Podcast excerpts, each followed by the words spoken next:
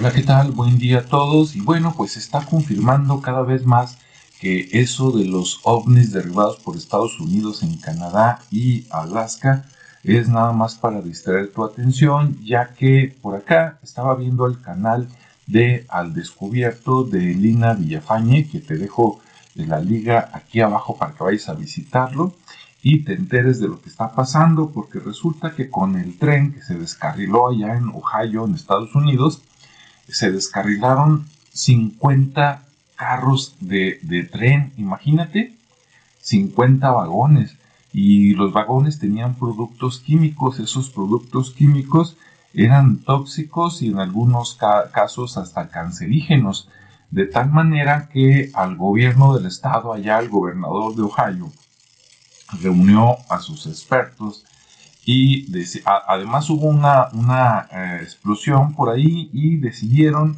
eh, quemar los vagones supuestamente para contener y no provocar una explosión más grande, entonces decidieron quemarlos.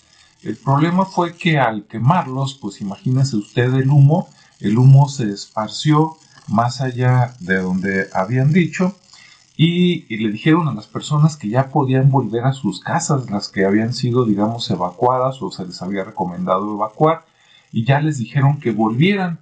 Pero según otros expertos, eso es un error porque por la contaminación que es dañina a la salud.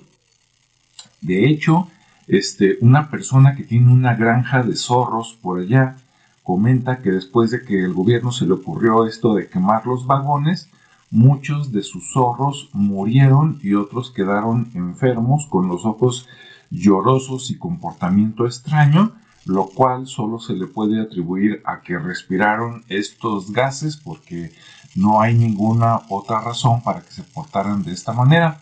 También hubo un reportero que, eh, que fue detenido cuando el gobernador estaba hablando de qué iban a hacer y de momento fue encarcelado.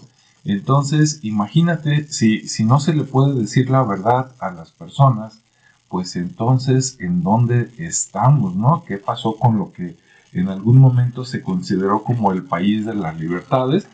Y resulta que ahora no puedes cubrir ni un mensaje público del gobernador de Ohio. Esto nos da mucho en qué pensar. Definitivamente te recomiendo que vayas a ver el video de Al Descubierto de Lina Viñafañe para que te enteres de más detalles.